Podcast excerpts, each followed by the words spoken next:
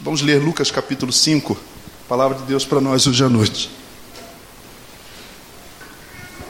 Hoje pela manhã nós falamos de ministério, de chamado. Hoje de manhã nós falamos uma frase que eu tenho certeza que alguns gravaram. Lembra? Deus da Bíblia, missionário, por quê? Porque chama e envia, mas sobretudo porque ele tem porque ele tem uma missão. Dessa missão nos momentos difíceis. A capacidade, a coragem de fazer perguntas corretas vai mudar a nossa vida. Eu vou encurtar porque hoje está complicado, mas o Senhor seja louvado. Lucas 5, a partir do verso 1. Certo dia Jesus estava perto do lago de Genezaré e uma multidão comprimia de todos os lados para ouvir a palavra de Deus. Viu à beira do lago dois barcos deixados ali pelos pescadores que estavam lavando as suas redes. Entrou num dos barcos, o que pertencia a Simão, e pediu-lhe que o afastasse um pouco da praia. E então sentou-se e do barco ensinava o povo. Tendo acabado de falar, disse a Simão: Vá para onde as águas são mais profundas. E a todos disse: Lancem as redes para a pesca. Simão respondeu: Mestre, esforçamos-nos a noite inteira e não pegamos nada. Mas porque és tu que está dizendo isto, eu vou lançar as redes. Quando fizeram, pegaram tal quantidade de peixes que as redes começaram a rasgar-se. Então fizeram sinais a seus companheiros no outro barco para que viessem ajudá-los, e eles vieram e encheram ambos os barcos ao ponto de começarem a afundar. Quando Simão Pedro viu isso, prostrou-se aos pés de Jesus e disse: Afasta-te de mim, Senhor, porque sou um homem pecador. Porque ele e todos os seus companheiros estavam perplexos com a pesca que haviam feito como também Tiago e João, os filhos de Zebedeu, sócios de Simão. Jesus disse a Simão: Não tenha medo, de agora em diante você será pescador de homens. Eles então arrastaram seus barcos para a praia, deixaram tudo e o seguiram. Amém. Agradeço os irmãos que solidariamente estão tossindo comigo ali. De fato, nessa noite você vai provar que se algo tocar o seu coração é pela graça de Deus, porque a minha capacidade de comunicação aqui está reduzida a um arroz com feijão muito básico. Muito bem. Esse texto é extraordinário. Aparentemente, queridos e queridas, aparentemente, trata-se de uma narrativa muito simplória, né? Não diz o horário do, do episódio, do ocorrido. O Lucas não narra. O texto de Lucas, o texto lucano, não traz consigo informações sobre o horário, se estava chovendo, se não estava, se, era uma, se era outono. Mas a gente pode imaginar que é um entardecer à beira do lago de Genezaré, também conhecido como Mar da Galileia. Era um lago. Aparentemente é um entardecer Jesus se aproxima de um grupo de pessoas. Na verdade, um grupo de pessoas se aproxima de Jesus. Ele é um rabi, ele é um mestre, ele é um professor. O Lucas, que é sempre muito preciso, quando a gente compara o Evangelho segundo escreveu Lucas e o Evangelho de Marcos, no grego original, no texto original, a gente vê uma diferença de vocabulário muito grande. A gente vê que o Lucas tem um vocabulário muito mais amplo. A gente vê que o Lucas é preciso. Ele começa o evangelho dele, ele inicia, ele principia a narrativa dele dizendo: Fiz uma pesquisa, ó excelentíssimo Teófilo, não é? O Marcos, Marcos é muito simples, ele diz assim: princípio do evangelho de Jesus Cristo, repete muitas palavras, é um grego pobre, é uma linguagem pobre de alguém que não teve muita instrução. O Lucas é uma espécie de jornalista. Ele é preciso. No entanto, nessa narrativa, o Lucas não nos diz algumas informações. Por exemplo, qual é o assunto do, do ensino de Jesus naquela, naquele entardecer, se posso com os irmãos imaginar que era um, um entardecer. O texto diz que Jesus está pressionado por um grupo de pessoas e ele sobe num dos barcos que estava à beira do, do lago, o barco ah, de Simão, que depois vai ser conhecido como Pedro. Tem gente que acha que Pedro é o sobrenome de Simão, estava lá no RG dele, sabe? Simão Pedro. Isso é um apelido, cara. Jesus tinha senso de humor. É um apelido que ele dá. Ele chamou dois de filhos do trovão, não sei porquê. Imagina chamar alguém de filho do trovão. Fica aí pensando, eu fico pensando, por quê? Ô, oh, cara, você é filho do trovão. E se fosse acampamento de adolescente, você ia até e tal e tudo. Brincadeiras à parte. E aí Jesus sobe no barco de Simão Bar Jonas, Simão filho de Jonas, Bar Yohanan filho de Jonas. E do barco, Lucas diz que ele ensina o povo.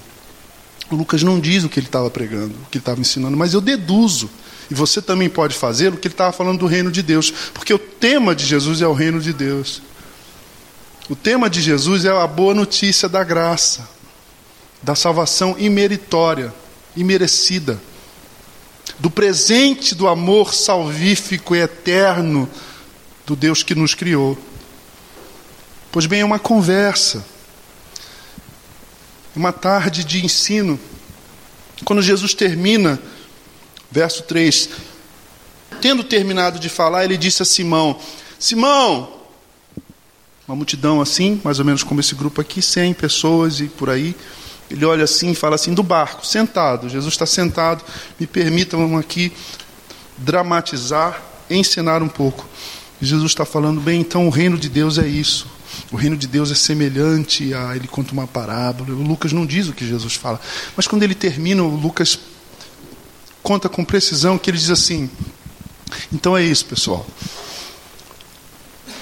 Simão. Simão olha para ele. Vá para onde as águas são mais profundas, volta para o lago e joga as redes. Lá, na versão de Almeida, no passa-te ao largo a narrativa continua do Evangelho, Simão diz assim: Mestre, verso 5, sua Bíblia está aberta ou está ligada? Mestre, esforçamo-nos. A gente se esforçou a noite toda, mestre. Rabi, a gente lançou a rede a noite toda e a gente não pegou nada. Sabe o que está acontecendo aqui? O Pedro, o texto diz que ele tem sócios. Quem são os sócios dele? Tiago João, Pedro, Tiago João, pesque, pe, pela Pescados Limitada. Tinha um cartãozinho assim, tinha até um site. ptjpescados.com.ga de Galiléia, né? Algo assim, Oís de Israel, né? Simão, Vá para onde as águas são mais profundas, volta para o lago, volta para o mar, vai pescar, sai daí da beira da praia. Aí ele diz assim: Rabi, eu já joguei a rede a noite toda. Uma, duas, três, quatro, cinco vezes. Muitos chutes ao gol e nenhum gol. Né? Eu fiz o que eu tinha que fazer. O que ele está dizendo, o que fica implícito, o que o que está nas entrelinhas é o seguinte: o Senhor é filho do carpinteiro, que eu sei, a gente é de Cafarnaum. Você é o filho do carpinteiro, você entende de madeira, de cadeira, de móvel, de marcenaria, de formão. Meu avô era marceneiro e, e carpinteiro, eu ajudava a vovô Lorival. De plaina, de arco de pua, quem lembra do que eu estou falando antes da furadeira, né? Formão, lixa, perna de três, caibro, não é? Batente, janela. Agora, de peixe, de rede, de, de, de tarrafa, de isca, eu entendo. Você quer me dar aula de pescaria? Você entende de carpintaria, cara. Você está confundindo. Você está confundindo as coisas. Fica aí na religião, fica aí na interpretação da lei, fica aí comentando as escrituras, que eu cuido da minha vida. Mais ou menos isso. Que vem à minha mente é porque o Pedro não fala. Você não pensa um monte de coisa? Por exemplo, você está aqui no culto, aí eu começo a pregar, o pastor começa a pregar, aí depois de meia, meia hora, Você começa a pensar nos gols do Fantástico, do seu cunhado que está lá uma semana não vai embora. Você não, você não dá uma viajada assim? Pô, esse pastor não acaba. Meu filho, meu filho Bernardo diz assim: pai, só tem uma hora que você mente. Que isso, filho? Eu não minto, filho. Eu não, eu, mentira não faz parte da minha vida. Não, pai, você mente. Quando, Bernardo, que você me vê mentir? Na igreja. Eu falo, você está doido? Como assim? É, pai, você mente na igreja sempre que você fala assim, irmão, já estou acabando. Você vê, eu tenho um herege em casa que fica me espizinhando, espinho na carne. Já deserdei ele. Então a gente fica imaginando, Pedro começou, Simão começou a pensar assim, a frase é curta. Mestre, a gente já jogou a rede a noite toda e não pegamos nada. A frase é curta, mas a nossa imaginação é longa. Senhor, peraí. Se eu tivesse com um problema aqui com, com com a minha janela, com o telhado, eu ia pedir a sua ajuda. Mas de pescaria eu entendo. Deixa a religião na religião e deixa a vida na vida. Aí a gente começa então a meditar nesse texto e percebe como esse texto é mais do que uma simples narrativa. Eu não sei quanto tempo você frequenta essa igreja, eu não sei quanto tempo você é membro dessa igreja, mas eu estou certo de que talvez você, como eu já estive, Talvez você esteja sendo tentado a ser um simpatizante da causa de Jesus de Nazaré. Sabem? A ouvir música gospel, a botar um adesivo no carro, Deus é fiel, não é? Até dar dinheiro aqui no ajudar a igreja. Vai ter, ah, o pastor vai ter um mutirão lá, deixa que eu dou a, deixa que eu dou o cimento. Sabe? Porque esse negócio de Bíblia, esse negócio de Deus, de fazer o bem, perdoar, amor, isso é legal. O Pedro era assim: Senhor, você está precisando de uma ajuda, não tem púlpito, não tem PowerPoint, não tem data show, usa meu barco, pode usar, vai lá, usa meu barco. Talvez eu e você estejamos no momento da nossa vida, ou talvez a nossa relação com, com, com Cristo, com o cristianismo, com a Bíblia, seja uma relação assim: isso é legal, eu apoio, eu apoio, eu dou força, eu curto e compartilho, não é? Só que é o seguinte: deixa o cristianismo, a religião, deixa essas coisas no domingo, no templo, no culto, porque da minha vida cuido eu. Compreendem? Eu chamo isso de religiosidade da beira da praia. Anotou? Pode repetir para gravar? É. Ela é, ela é. Ela é legal. Pronto, usei uma palavra bem rebuscada. Ela é bacana, não é? Você apoiar, você gostar da crença. Antigamente falava assim: ah, eu não, eu, não, eu não sou crente porque eu fumo, eu bebo, eu jogo, mas eu gosto da crença. Um dos principais clássicos da, da, da nossa literatura é, brasileira é Grande Sertão Veredas, eu citei ontem. E tem uma conversa lá do, do Diadorim com outro personagem que ele diz assim: ele fala assim: Você gosta de religião? Ele diz, Guimarães Rosa. Ele diz assim: Eu gosto. Religião eu, eu gosto de todas. Eu gosto de todas. Ele fala: Eu vou no centro espírita.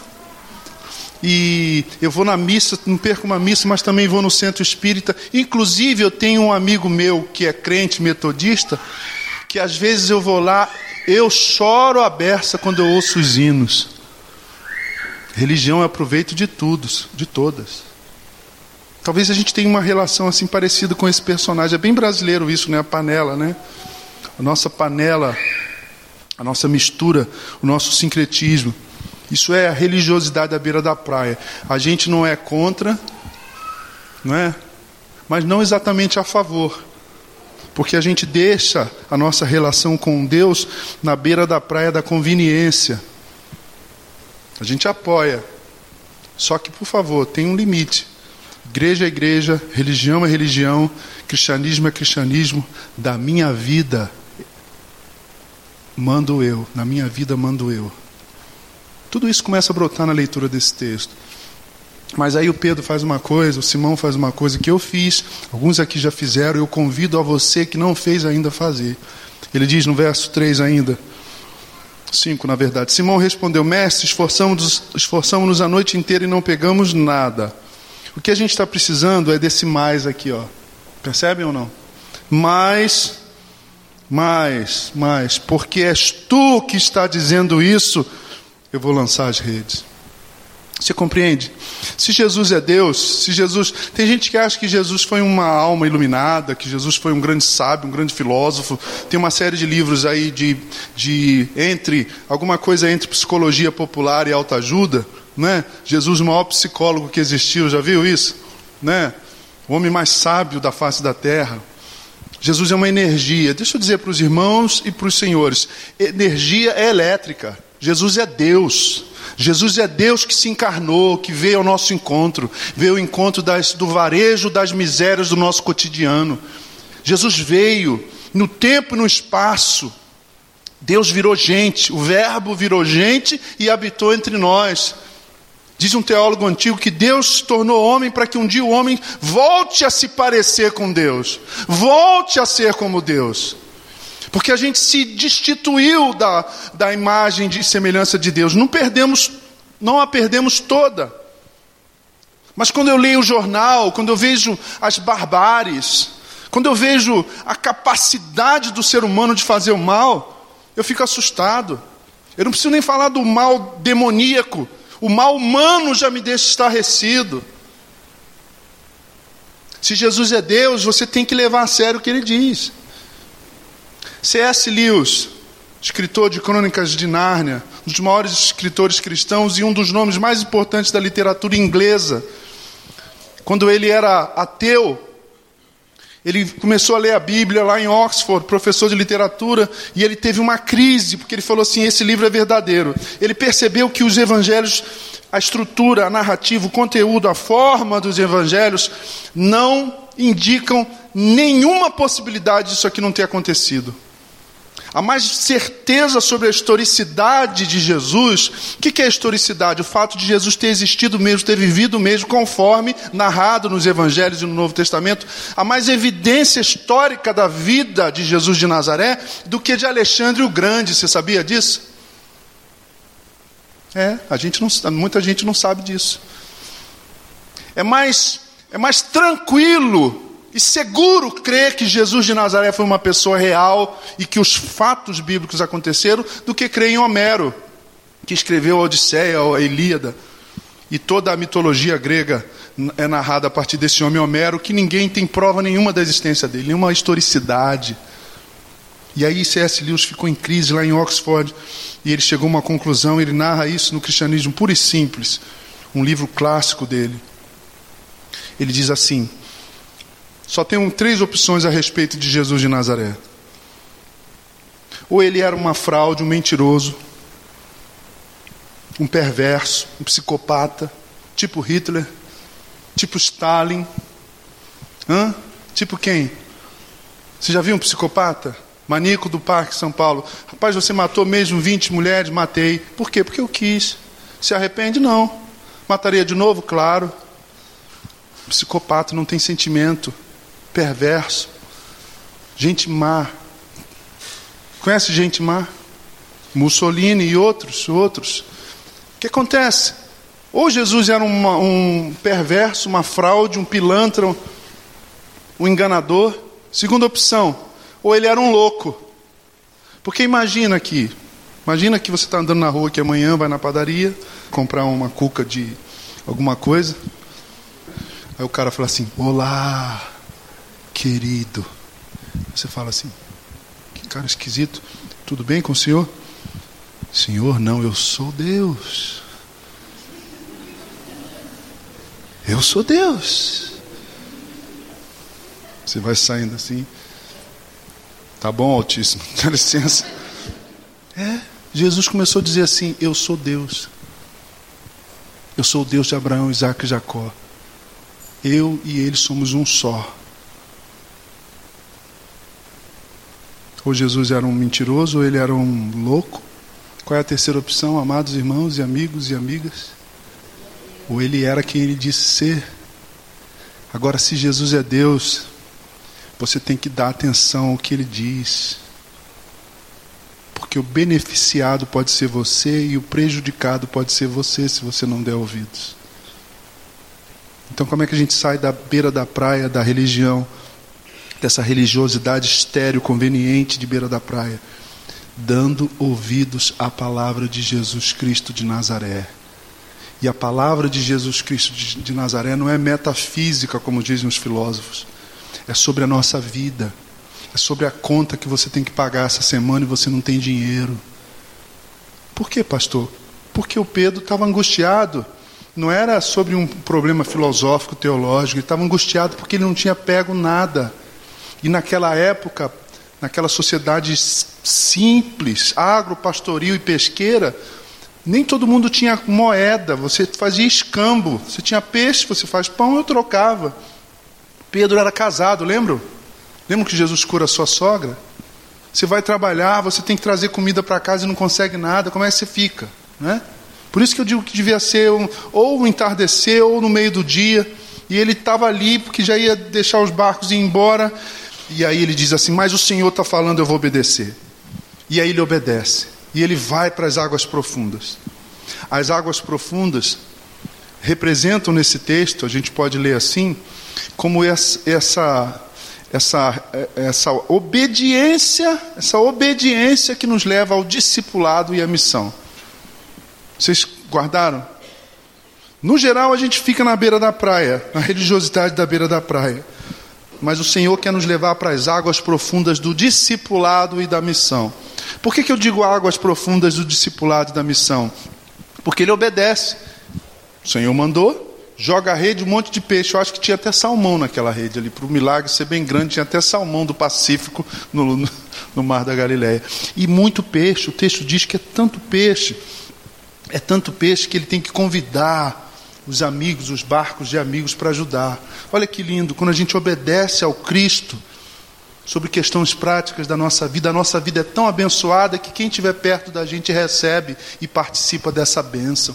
O nosso casamento é tão fecundo, é tão amoroso, é tão significativo que o pessoal do trabalho querem, querem saber, querem ser abençoados. Nossa vida financeira é tão abençoada que a gente começa a abençoar quem está perto da gente. Amém? A gente tem que obedecer. Mas a gente não quer, a gente quer ficar aqui na beira da praia, na conveniência, no conforto da simpatia por Jesus de Nazaré. Jesus não quer simpatia de nós, irmãos. Ele quer obediência. Ele não quer a nossa simpatia. Ele não quer a nossa forcinha. Ele quer a nossa obediência. O mesmo C.S. Lewis diz: Jesus não nos pede muito, ele, Deus não nos pede muito, Ele nos pede tudo. Ele nos pede tudo. Como é que a gente sai da religiosidade da beira da praia? Obedecendo a palavra de Jesus de Nazaré.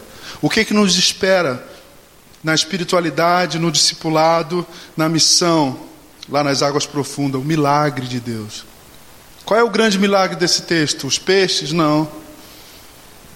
Há uma canção do Milton Nascimento, Milagre dos Peixes. Né? O grande milagre não é, não, não é o milagre dos peixes, não é a pesca miraculosa, maravilhosa. O grande milagre é a conversão do coração de Simão Pedro. Esse é o grande milagre. Eu lembro quando eu era adolescente, 12, 13 anos, tinha um programa no rádio no Rio de Janeiro e tinham assim inserts, vinhetas dos atletas de Cristo. Vou aqui deixar o pastor que é atleticano feliz aqui com essa citação. E eu lembro de ouvir no rádio, lá, é, meu nome é João Leite, eu sou jogador de futebol.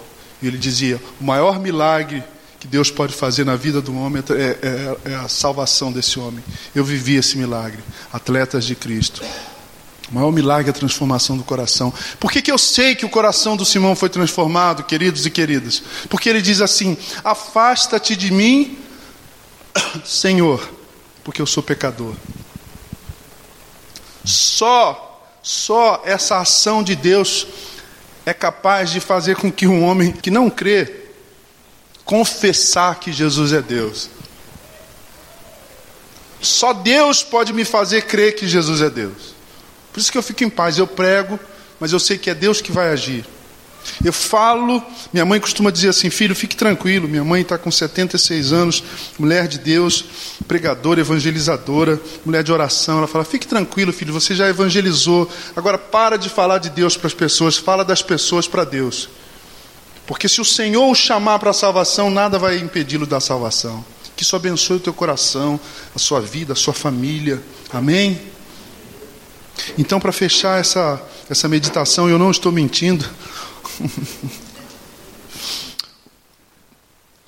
Beira da praia, mediocridade religiosa. Águas profundas, obediência, discipulado, milagre, experiências com Deus, vida transformada, horizontes alargados, perspectivas novas, sonhos inesperados. Talvez você esteja vivendo um momento da sua vida sem perspectiva, sem sonho, sem projeto. E viver sem esperança não é viver, irmãos.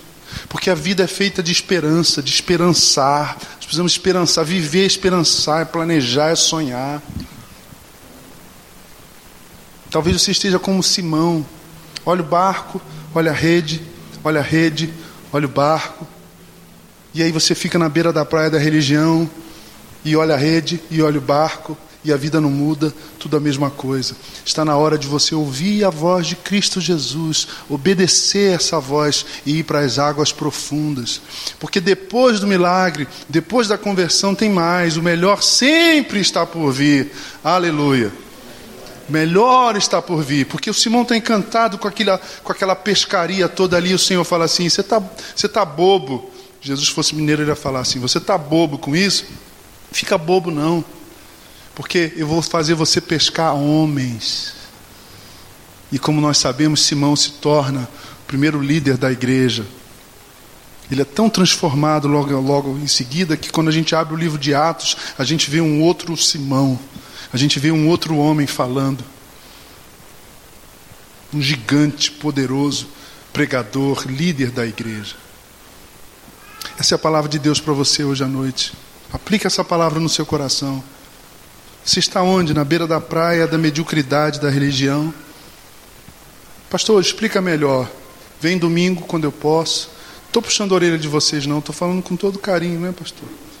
Minha igreja, assim, o cara vem, muita gente vem um domingo e falta três. Eu falo, querido, senti a sua falta. Ô, pastor, estou trabalhando muito. Eu falo, é mesmo, estou trabalhando domingo? Não, estou trabalhando sábado. Aqui, aí domingo eu tenho que fazer todas as minhas coisas vai me subindo assim, sabe, um negócio assim, uma angústia assim. Eu acho que é verme, eu não sei o que, vai subindo assim, uma raiva. Não dá o resto para Jesus, não. Ele não quer o resto. Imagina, você vai fazer aniversário de casamento, aí você lembra, ih, rapaz, aniversário de casamento, tomei o Durango Kid, tem que levar alguma, já vou levar umas flores para minha esposa, ela gosta de flores. Aí você fala assim, mas flor tá cá, lá no cemitério, lá no cemitério tem um.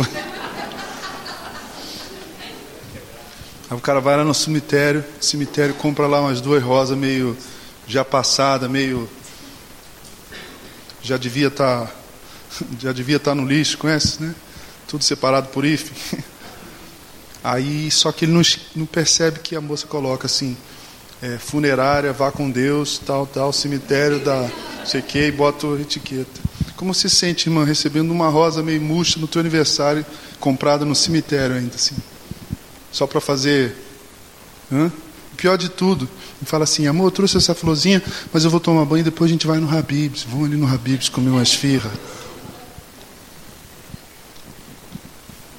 Para o seu amado, para a sua amada, você não quer dar flor de cemitério nem esfirra do Habibs, né? Você quer dar o teu coração, você quer dar o teu melhor. O teu melhor. Entregue o melhor para Jesus.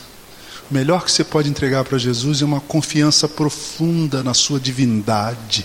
Ele é Deus, Ele é Senhor, Ele se importa com você, Ele sabe que a tua rede anda vazia, Ele sabe que a tua rede está meio devagar, ele sabe das tuas crises financeiras, familiares. Ele sabe das tuas, dos teus problemas de saúde, mas você não dá oportunidade para ele. Ele fala contigo aqui, ele fala contigo aqui, você fala assim: ah, é legal, né?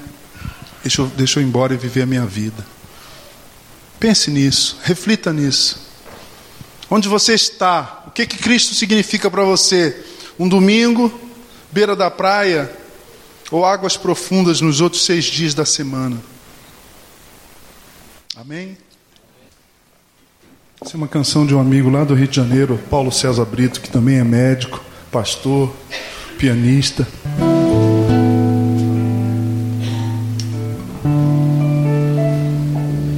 Chama-se Vinde após mim e é uma meditação nessa história aí do Pedro. Nererere,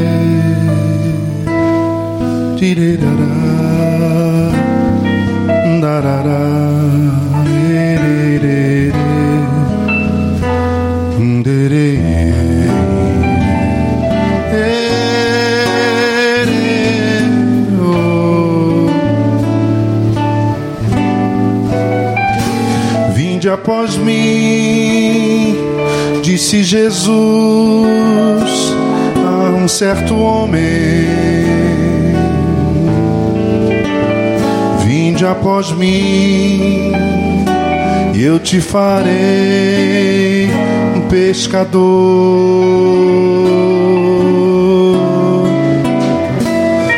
Eu tirarei o que te impede, o que te prende.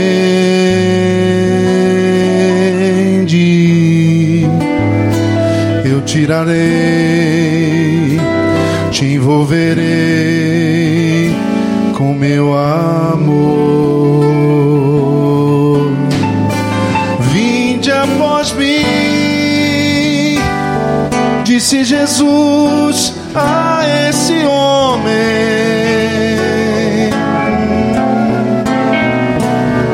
E o Pai promete, por Sua palavra, nos responder.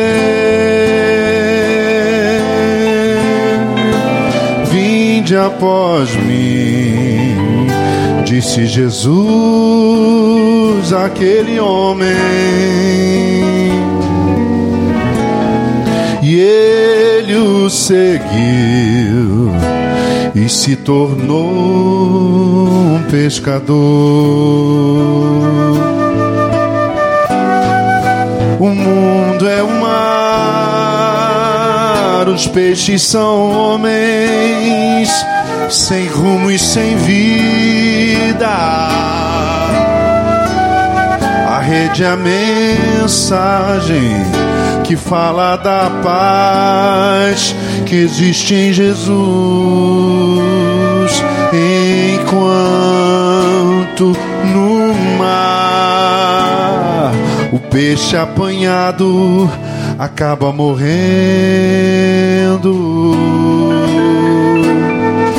na rede de Deus. O homem que vem começa a viver. Vinde após mim e tudo que orares,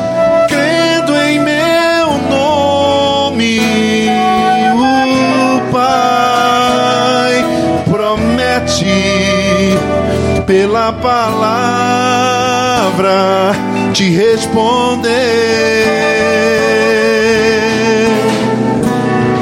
Vim lá onde estão os grandes cardumes, ainda sem rumo. O Mestre te quer levando a mensagem, pescando para Deus, lá onde estão os grandes cardumes, ainda sem rumo. Mestre te quer levando a mensagem, pescando para Deus.